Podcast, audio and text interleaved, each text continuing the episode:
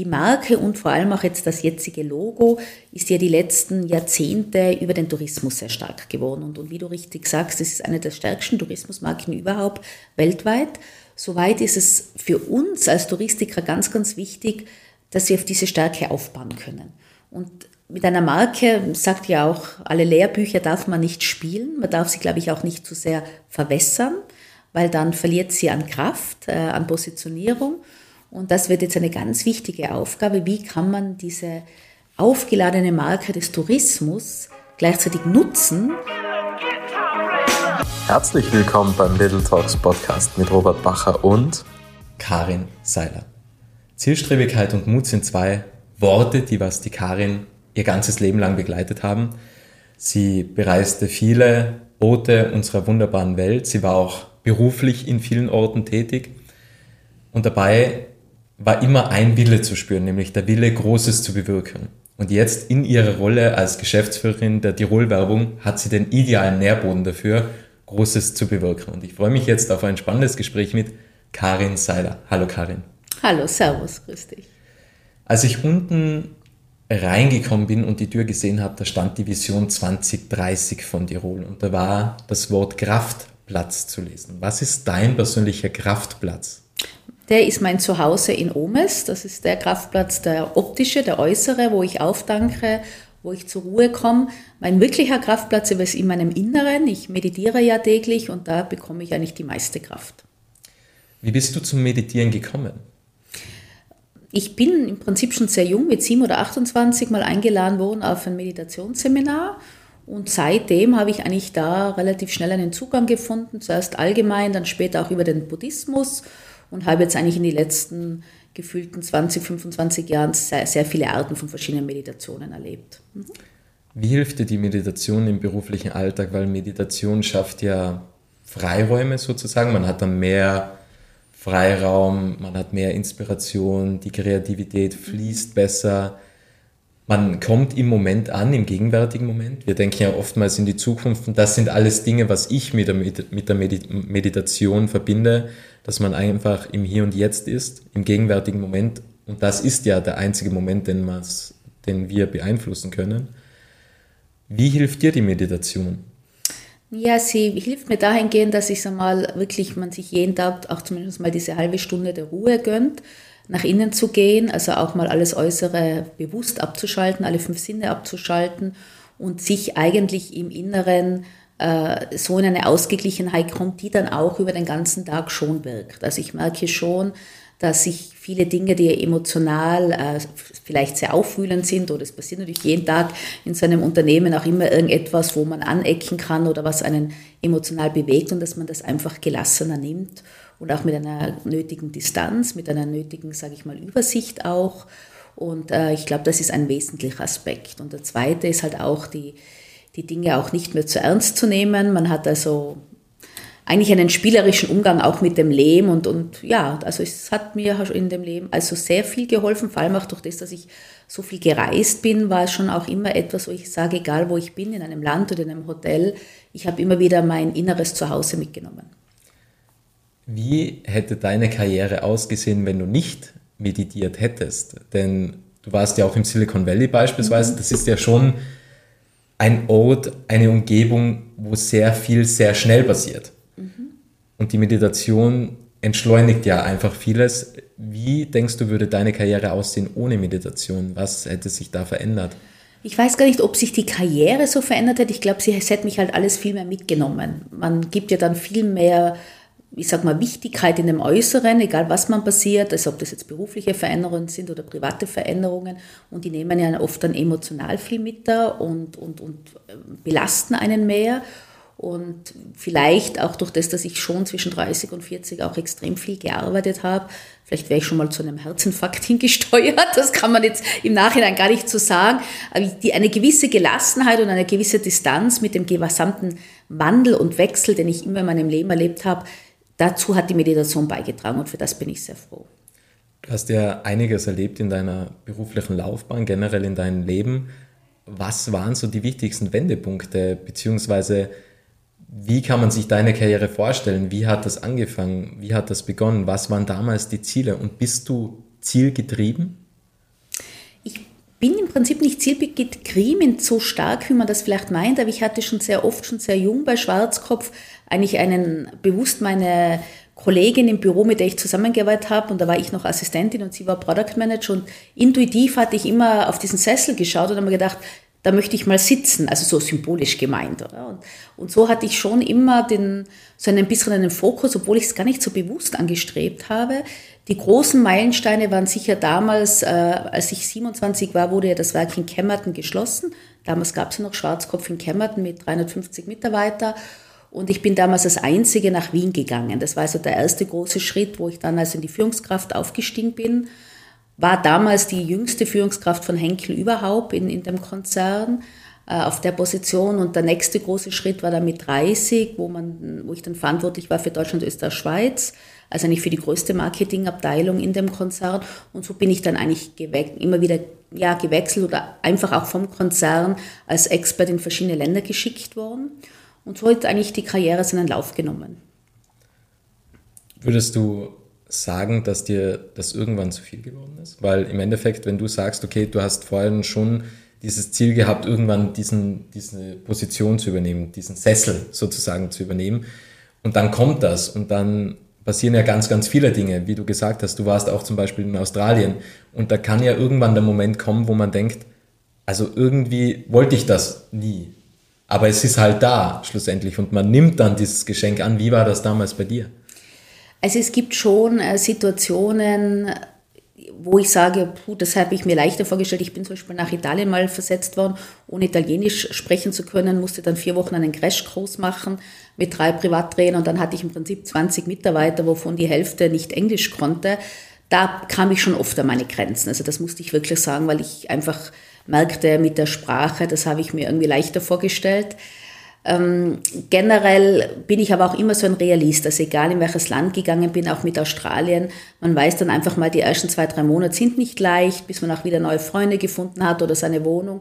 Also ich gehe auch nie irgendwo blauäugig rein. Ich weiß einfach, okay, das braucht jetzt wieder seine Zeit, bis ich da ankomme. Rückblickend gibt es aber jetzt eigentlich nichts, was ich jemals bereut habe. Also ich glaube, in allem hatte ich meine Lernkurven, meine Erfahrungen und habe eigentlich alles sehr positiv abgespeichert. Mittlerweile bist du ja Geschäftsführerin der Tirol-Werbung. Du hast dich durchgesetzt gegen 30 BewerberInnen. Mhm. Wie war damals der Moment, als du erfahren hast, dass du die neue Geschäftsführerin bist? Ähm, ich muss sagen, es war damals, also ich muss wieder ein bisschen zurückgehen, äh, damals äh, noch ein größerer Meilenstein war das mit Innsbruck Tourismus. Also das war schon schon ein großer Schritt, da waren ja eigentlich über 100 Bewerber und äh, und da war dann wirklich auch das so eine, also ein ziemlich ein gleich großes Unternehmen wie die Tirol-Werbung. Und da war dann wirklich in, in sehr viel im ersten Jahr zu tun, auf allen Arten und Ebenen. Das war schon sehr eine intensive Zeit. Bei der Tirol-Werbung war es am Anfang so, dass ich gedacht habe, ja, die Unternehmen sind ja sehr gleich groß. Also da gab es jetzt gar nicht so die Intention, da mich jetzt so zu Beginn groß zu bewerben. Allerdings natürlich ist es schon jetzt nochmal bin dann auch darauf hingewiesen, naja, es ist schon nochmal tirolweit ein anderer Kontext, es ist auch politischer, man kann natürlich nochmal auch mehr bewegen, man hat auch schon mehr Budgets, hat mich dann schon gereizt und der Moment, wo man dann eben angerufen wird und sagt, man soll kommen, also man geht als bester Kandidatin aus dem Hearing raus, ist schon berührend und auch beglückend gleichzeitig. Also ich würde nicht das Wort Stolz nennen, sondern ich würde einfach sagen, dass das kommt so, oh wow, okay, jetzt ist es dann wirklich so. Und dann ist es auch so in so einer Position, es geht ja dann alles sehr, sehr schnell. Also ich bin dann auch jemand, ich muss ja dann sofort denken, das wird dann am Abend um fünf oder sechs Uhr beschlossen und äh, am nächsten Tag um zehn muss das allen Mitarbeitern gesagt werden und dann gibt man eigentlich ein Interview nach dem nächsten. Also man kann das oft gar nicht so sitzen lassen, weil man sofort im Tun ist und im Abarbeiten, wie, wie gehen jetzt die nächsten Schritte. Würdest du sagen, dass jetzt die stressigste Phase ist in deiner Karriere? Ich würde sagen, es gibt immer Stress mit unterschiedlichen ähm, Gewichtungen. Also jetzt ist mehr Stress im Prinzip der medialen Anfragen. Ähm, auch wie gesagt, gestern ist so auch eine ganz spontane Anfrage, jetzt soll ich in das Tirol Heute Studio kommen äh, und dann sind andere Fragen als wie ausgemacht. Also das ist schon nochmal eine andere Ebene. Man wird äh, auch öfters angesprochen, äh, wenn man sehr viel in den Medien ist. Das ist eine andere Art von Stress. Es ist natürlich auch ein Stress, jetzt ähm, auch eine Firma immer wieder umzustrukturieren, wie wir es jetzt gerade in der Tirol-Werbung haben, dass die Mitarbeiter auch mit einem die Umstrukturierungsphase mitgestalten und auch dahinter stehen und, und man die Begeisterung noch beibehält. Das ist auch eine Art von, von unterschiedlichen Stress. Ich würde jetzt aber nicht sagen, es ist die stressigste Phase. Also wie gesagt, ich, ich hatte bei Henkel mit Wechsel schon einige stressige Phasen und ganz stressige waren schon auch mit Innsbruck Tourismus, auch das Jahr 2018 mit der Radwm, mit der Kletterwm. Wir haben damals die Tourismusinformation umgebaut. Ähm, meine Marketingleiterin war plötzlich bei der Radwm-Firma für ein Jahr. Also es gab schon sehr viel unterschiedliche stressige Zeiten und muss ich auch natürlich sagen, Corona, also diese ersten zwei, drei Wochen, die, glaube ich, waren für jeden Geschäftsführer, egal in welcher Branche, eine sehr unvorstellbar stressige Zeit, weil einfach man jeden Tag, jede kleinste Entscheidung wird nach oben delegiert, weil alles neu war, man ist nicht vorbereitet. Und da habe ich auch oft im Nachhinein gesagt, jetzt weiß man wieder, für was man als Geschäftsführer auch entzahlt oder entlohnt wird, um genau in solchen Situationen dann eben auch maximal funktionieren zu müssen. Nicht nur funktionieren, finde ich, sondern man ist ja auch in dem Bereich oder in der Position Stimmungsmanagerin sozusagen. Also man muss ja nicht nur schauen, wie geht die strategische Richtung weiter während solcher Phasen, sondern man muss ja auch für die MitarbeiterInnen positiv sein, gut drauf sein, gute Stimmung verbreiten und einfach sagen, dass es trotzdem weitergeht. Und ich glaube, das, das ist ja auch etwas, was du definitiv mitbringst und was man dir auch total anerkennt und mhm. merkt, dass du einfach sehr positiv bist, eine gute Ausstrahlung hast und einfach eine gute Kapitänin bist, sozusagen, die was auch, wenn die See rau wird, das Schiff gut lenken kann. Ja, das ist ein schönes Metapherbild. Ich habe immer wieder die Schiffsbilder verwendet, sowohl bei Innsbruck als auch bei der Tirol-Werbung, weil sie eben nicht zu Tirol passen, also keine Mountainbike- und Skifahrerbilder, sondern eben auch immer die Metapher vom Schiff, ähm, wo man gemeinsam die Segel setzt, wo jeder seine Funktion hat, wo jede Funktion auch gleich wichtig ist. Der Captain alleine schafft auch kein Schiff zu steuern. Zurückzukommen auf Corona, ja, es war genau so, äh, wie du sagst. Es ist, weil es passieren dann mehrere Dinge gleichzeitig. Das eine ist das Finanzielle, also man muss ja schlagartig das Unternehmen in ein, zwei Wochen halbieren von allen Budgets. Man muss ähm, viele Marketingkampagnen schlagartig auf Stopp stellen, umstrukturieren, nur mehr äh, einstellen kurzfristig und parallel natürlich äh, auch schauen, was macht man mit den Mitarbeitern, gibt es Kurzarbeit, gibt es keine äh, und die Mitarbeiter auch wirklich dann übers Homeoffice ähm, einen Kontakt herzustellen, wie es ihnen auch menschlich geht. Ich habe auch damals, ich glaube, jede Woche haben wir von mir ein persönliches Schreiben an alle geschickt. Wir haben mit den Leuten alle telefoniert. Das ist schon ein Spagat, weil man dann immer auf allen Dingen gleichzeitig agieren muss. Und natürlich auch zu den Stakeholdern. Die Hoteliers hatten ja alle auch sehr viel Zeit plötzlich und haben äh, man haben, also ich habe fast jeden Tag mindestens ein, zwei Stunden mit diversen Hoteliers noch telefoniert. Und ich glaube, es war auch so eine gemeinsame Schockbewältigung, weil niemand wusste, wie es weitergeht, aber man hat eigentlich über die Telefonate einfach mal, glaube ich, auch diesen Schockmoment gemeinsam verarbeitet. Wir haben vorhin das Schiff angesprochen. Wie sind die Segel derzeit gesetzt bei Tirol? Unten steht die Vision 2023. Ja, die Segel sind äh, momentan wieder sehr gut äh, gesetzt. Ich habe meinem Team gesagt im Sommer, wir haben das Schiff mal rausgelegt, auf Anker sind alle vom Boot gegangen, haben uns neu strukturiert, haben jetzt wirklich vieles umgestellt. Wir haben jetzt eine Strategie 2026, wo wir ganz klar auch die Dinge, die im Tiroler Weg stehen, jetzt in der Tirol-Werbung auch umsetzen können. Das heißt, die Strukturen zu schaffen, auch personell, um das umzusetzen. Der Tiroler Weg, das wird oft ein bisschen verwechselt, ist ja eigentlich eine Strategie für das gesamte Tourismusland, also nicht nur für die Tirolwerbung. Und gleichzeitig sollte die Tirolwerbung schon auch ein Motor sein, dass die Dinge dort umgesetzt werden. Wir haben also viel umstrukturiert, die Bereiche neu aufgestellt, ein Nachhaltigkeitskompetenzzentrum, Zukunftsthemen im Projektmanagement, Future Lab gemacht, auch im Marketing sehr viel umgestellt. Derzeit äh, starten wir jetzt ab Januar durch, also jetzt sollte die neue Struktur greifen. Auch die neuen Budgets sind äh, genehmigt worden in der Richtung. Und ja, wir blicken sehr positiv in die Zukunft, muss ich sagen. Ähm, es dauert natürlich alles noch äh, ein, zwei, drei Monate, bis dann auch die ganzen, die ganzen neuen Positionen auch wieder besetzt sind. Ich persönlich habe auch schon ein gutes Gefühl, dass jetzt das Team auch weiß, mit unseren gemeinsamen Arbeit, es ist ja auch gemeinsam erstellt worden mit dem Führungsteam, wohin die Reise geht. Wie positioniert sich Tirol in der Zukunft? Wird es ein nachhaltiges Tourismusgebiet oder was sind so die, die Meilensteine oder beziehungsweise die Positionierungen, die was man anstrebt? Also die Nachhaltigkeit ist natürlich ein Schlagwort wie überall, allerdings muss man das ein bisschen äh, äh zerklauben, sage ich mal. Da passt ja sehr viel rein zu dem Thema Nachhaltigkeit. Man muss einfach, was die ökologische Nachhaltigkeit anbelangt, äh, im Realisten bleiben. Wir haben zurzeit 5% Anreise mit der Bahn. Äh, seit vielen Jahren gleichbleibend, obwohl wir sehr, sehr viel machen, mit, mit viel mehr Zuganbindungen und Nachtzügen und Haltestellen und werden da verstärkt noch arbeiten. Wir wissen aber auch zum Beispiel, mehr als wie 7, 8, 9 Prozent Bahnanreise würde zurzeit die Kapazitäten der Bahn gar nicht schaffen. Also wir müssen auf Bein, in beiden Bereichen arbeiten, sowohl in der Infrastruktur als auch natürlich, dass die Gäste umsteigen. Das wird kommen, ganz automatisch, weil die Generationen jetzt zwischen 20 und 30 in den Großstädten keine Führerschein, kein Auto mehr haben. Also die werden in der Zukunft auch anders zu uns kommen. Und das ist ein wesentlicher Teil der Nachhaltigkeit, weil eben 80 Prozent äh, des CO2-Ausstoßes passiert in der An- und Abreise und gar nicht mal so vor Ort. Dann gibt es aber die ganz anderen Aspekte der Nachhaltigkeit, wie zum Beispiel im sozialen Bereich die Arbeitskräfte. Dort ist uns ganz wichtig, wie können wir den Tourismus so stärken, dass wir eine Ganzjahresdestination werden.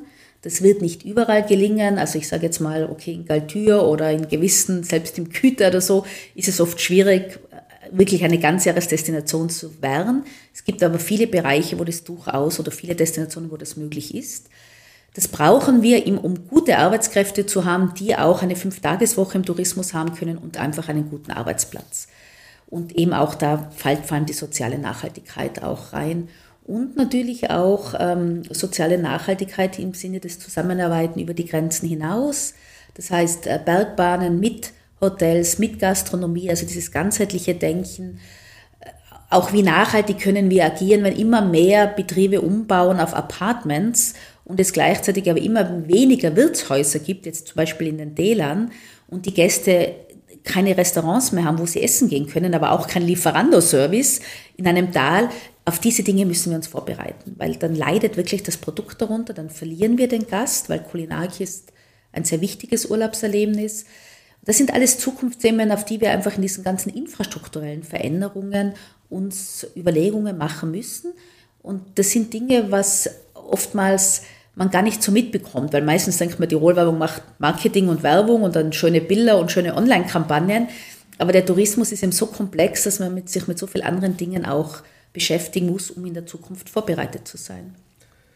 Wie geht ihr dann das an? Weil ich denke mir jetzt zum Beispiel, ich komme ursprünglich vom Aachensee am Aachensee gibt es jetzt nicht viele Lokalitäten, zum Beispiel im Wintertourismus, wo ich mir halt schon immer die Frage gestellt habe, ist das überhaupt gewollt? Weil der Aachensee oder Bertisau positioniert sich ja eher Richtung Familien und Richtung PensionistInnen sozusagen. Langlaufen, kleines Skigebiet, sehr angenehm oder auch zum Beispiel die Christlummer ein bisschen größeres Skigebiet. Aber es gibt jetzt für Junge gibt's gar nichts. Und dann habe ich mich gefragt, ja, vielleicht wollen wir die gar nicht am Aachensee haben. Also das war halt dann so eher meine Frage, ob das gezielt so ist, weil die PensionistInnen, die suchen ja jetzt nicht unbedingt eine Bar auf, wie im Zillertal, die was bis zwei, drei, vier Uhr in der Früh auf hat. Ob das vielleicht sogar ab und zu gewollt ist, dass einfach gewisse Angebote fallen gelassen werden, weil man andere Zielgruppen ansprechen möchte. Also das stimmt absolut. Also das ist auch das Authentische von Tirol. Und das finde ich auch so schön, weil es eben für alle Zielgruppen irgendwas gibt. Und, und ich sage jetzt mal gerade Bertis als ein wunderbares Beispiel. Da haben wir einfach so eine tolle, herausragende Hotellerie dort. Ich glaube, eine der größten Dichten der Hotels mit Hallenbäder, mit Saunalandschaften. Da braucht es dann auch gar nicht so viel Restaurants oder auch Bars oder Abendlokale, weil sich fast alles im Hotel abspielt. Ich glaube nicht, dass nicht nur Pensionisten sind, es sind auch viele, glaube ich, Bären, sehr viele Engländer, die was den See lieben und in der Zukunft werden es auch immer mehr Araber sein, weil wir wissen, die lieben ja auch die Seelandschaft. Ähm, und so gibt es eben die verschiedenen Positionierungen. Und dann ist halt Meierhofen und Sölln und von mir ist Ischgl für Jüngere und für Barty und, ähm, und Kitzbühel hat auch wieder ganz andere Gäste. Und das finde ich eben die Schönheit und ich glaube, das ist auch ganz wichtig, dass die Destinationen an dem dranbleiben. Es gibt so viele unterschiedliche Zielgruppen und es muss nicht eine Destination alle Zielgruppen bewerben und auch für alle was anbieten, sondern es ist wirklich authentischer zu überlegen, was sind 80 Prozent meiner Gäste, wer sind die und wie kann ich dort ein authentisches Angebot bieten und dann fühlen die sich wohl und für die 20 Prozent, die sagen, ich hätte mir jetzt in Bertis auch viel mehr Nachtleben gewünscht, die werden halt dann das nächste Mal in, eine andere, in einen anderen Ort fahren Marke Tirol ist ja sehr aussagekräftig. Es ist eine sehr, sehr starke Marke. Denkst du, dass die Marke in den nächsten Jahren noch zugewinnen wird an Stärke? Das hängt natürlich jetzt sehr davon ab, das sind die, gerade die aktuellen Diskussionen mit dem Landeshauptmann. Wo liegt die Marke? Ist die, die Marke jetzt, ist die eigentlich eine Lebensraummarke? Da geht es auch um das Standortthema, um die Ansiedelung. Es geht um Agrarprodukte, Kulinarik und Tourismus. Die Marke und vor allem auch jetzt das jetzige Logo ist ja die letzten Jahrzehnte über den Tourismus sehr stark geworden. Und, und wie du richtig sagst, es ist eine der stärksten Tourismusmarken überhaupt weltweit. Soweit ist es für uns als Touristiker ganz, ganz wichtig, dass wir auf diese Stärke aufbauen können. Und mit einer Marke sagt ja auch, alle Lehrbücher darf man nicht spielen. Man darf sie, glaube ich, auch nicht zu sehr verwässern, weil dann verliert sie an Kraft, äh, an Positionierung. Und das wird jetzt eine ganz wichtige Aufgabe. Wie kann man diese aufgeladene Marke des Tourismus gleichzeitig nutzen, auch für die Standortagentur für das Agrarmarketing und gleichzeitig aber nicht sagen, jetzt muss es eine Standortmarke werden und wir schwächen sie dadurch im Tourismus. Das ist nicht leicht, also das ist ein Spagat, weil die Marke und die Markenerfolgsmuster dahinter sind sehr, sehr essentiell. Jetzt haben wir ja mittlerweile neun weil es ist ja eine Lebensraummarke und wir haben dazu sehr viel Diskussionen, auch im Haus. Wo soll die Marke liegen? Was für Lizenzen, Kooperationen sollen wir in der Marke haben? Also es ist ein spannendes Thema und das werden wir auch sicher jetzt in den nächsten Monaten intensiv mit der Politik diskutieren. Wie sehr hat man da Angst, eine Fehlentscheidung zu treffen? Schwingt das immer mit, diese, diese Angst, weil, wie du gesagt hast, wenn die Marke verwässert, verliert sie an Stärke ja. und an Magie sozusagen. Genau. Also ich sage halt immer, es ist ja auch eine Anziehungskraft, was eine genau. Marke einfach hat. Die Begehrlichkeit, auf genau. die wir setzen. Ja, genau, ja. genau. Und, und wie sehr ist da die Angst, dass da irgendwelche Fehlentscheidungen getroffen werden? Also in der Markenarbeit, also jeder, was die Wichtigkeit der Marke kennt, muss per se eigentlich schon Angst haben, weil, weil wenn man das, also wenn man jetzt zu sehr von dem Kraftplatz weggeht, wir merken jetzt bei den Erhebungen der deutschen Gäste, wenn man fragt, für was steht äh, Tirol, Südtirol, Schweiz, Salzburger Land und so weiter, dann steht Tirol für Kraft. Ich danke Kraft. Das ist ein Ergebnis von konsequenter Markenarbeit über Jahrzehnte. Und ich habe persönlich, als ich kam, habe ich jetzt gesagt, bitte abtesten. Wir haben jetzt ja ein anderes Logo, ein offenes Logo und das Box-Logo. Es gibt ja jetzt mehrere Logos. Und ich habe gesagt, ich muss das auf den wichtigsten Märkten Deutschland, Schweiz, Niederlande abtesten. Ist eine Wiedererkennung beim Logo da. Also diese Bedeutung zu kennen, zu agieren, abzutesten, dass man eben die Angst minimiert und sagt, okay, wir haben es gespiegelt, beide Logos gehen, es ist eine Wiedererkennung da, das beruhigt wieder die Entscheidung. Persönlich zurückzukommen auf deine Frage, sind das einfach ganz wichtige Dinge, die man nicht aus dem Bauch raustreffen soll. Und jeder Manager, was sagt, mir gefällt das Logo oder ich finde das irgendwie nett, würde ich hier fehl am Platz finden. Weil das, für das sind diese Entscheidungen so wichtig, dass man sie einfach auch mit Gästen abtestet und auch in einem größeren Kontext dann auch analysiert. Ja, und das muss man ja auch dazu sagen, weil du vorhin gesagt hast, viele glauben ja, dass die Tirol-Werbung einfach für schöne Bilder zuständig ist und für tolle Werbespots. Ihr macht ja alles, was eigentlich die Marke Tirol stärkt im Endeffekt und in ein noch besseres Licht rückt. Also das von Marktumfragen bis hin zu Studien ist ja eigentlich alles dabei bei euch. Genau. Ja. Also wir haben eine sehr große Marktforschungsabteilung von sechs oder sieben Leuten, also nach der Österreich-Werbung eine der größten überhaupt äh, im Tourismus und das ist auch sehr, sehr wichtig. Also wir arbeiten sehr marktforschungsbasierend, auch in den Zielgruppen. Äh, wir analysieren auch dann die Gäste, ob sie wirklich hier waren, also die Zielgruppen, die wir adressiert haben. Äh, große neue Spots äh, oder Bilder oder was testen wir ab am Markt, bevor wir eine Kampagne starten. Auch unser bekanntes Hafermilch-Spot wurde auch abgetestet vor zwei Jahren am Markt, bevor er ausgespielt wurde. Also das machen wir sehr konsequent, weil da ist auch sehr viel Geld drin. Also wenn man mal Kampagnen startet und man äh, erzielt die Wirkung nicht, dann setzt man auch sehr viel Geld in den Sand. Also Marktforschung, Trendforschung äh, ist sehr, sehr wichtig. Wir arbeiten jetzt an einer Buchungs- und ähm, Buchungsplattform. Äh, Monitoring, dass wir das auch besser in den Griff bekommen, bessere Ausblick und Perspektiven haben, wie sich die nächsten Monate entwickeln. Ja, also das, und ich bin auch immer ein Freund. Und das war für mich eigentlich das größte Erhaarlebnis oder einer der größten Erhaarlebnisse, als ich von der Privatwirtschaft zum Tourismus kam. Damals noch angefangen im Bitztal, dann in der Tirolwerbung und so weiter. Aber egal wo, habe ich sehr oft erlebt, dass im Tourismus damals, jetzt ist es schon besser, aber damals auch immer noch sehr viel mit dem Bauch entschieden wurde. Und das hat mich sehr überrascht, also dass man so wenig marktforschungsbasierend gearbeitet hat. Und ich glaube, je mehr wir das tun als Tirol-Werbung, desto mehr ziehen dann auch äh, die Destinationen und die anderen nach. Wir nähern uns schön langsam dem Ende. Ich hätte noch zwei Fragen an dich und die sind jetzt eventuell abseits der Tirol-Werbung. Eine definitiv. Die erste kannst du jetzt selbst äh, beantworten, ob die der Tirol-Werbung naheliegt. Welcher eine Gedanke schlummert in dir, wo du denkst, es wäre mal gut, wenn alle Menschen darüber nachdenken würden? Ja, das, das kann ich gleich beantworten, wenn Sie alle darüber nachdenken, dass Energie immer von Materie kommt. Das ist eigentlich das Allerwichtigste, finde ich. Und für das bin ich immer so absolut überrascht. Das hatte schon Einstein damals bewiesen und ist ja schon zigmal bewiesen worden von der Quantenphysik. Und äh, egal mit wem ich rede, es interessiert irgendwie keine Menschen. Das finde ich immer so überraschend, wo ich mir denke, das ist eigentlich die Essenz, oder? Wenn ich weiß, dass meine Gedanken, also die Energie kommt immer und die Materie folgt eigentlich das, was ich erlebe und trotzdem interessiert das so wenig Menschen, ja. Da kann ich dir dann noch ein gutes Buch empfehlen. Ja, sehr gut. Im Nachhinein. ähm, die Abschlussfrage, es ist immer dieselbe Frage. Was möchtest du noch sagen, Karin? Ach, ich möchte nur sagen, dass ähm, für alle, die zuhören und jetzt also nicht aus dem Tourismus sind, dass man einfach auch weiß, volkswirtschaftlich das alles zusammenhängt. Und ich würde so einen Wunsch haben, dass man auch in Tirol die Zusammenhänge besser kennt und nicht immer im Trennen ist.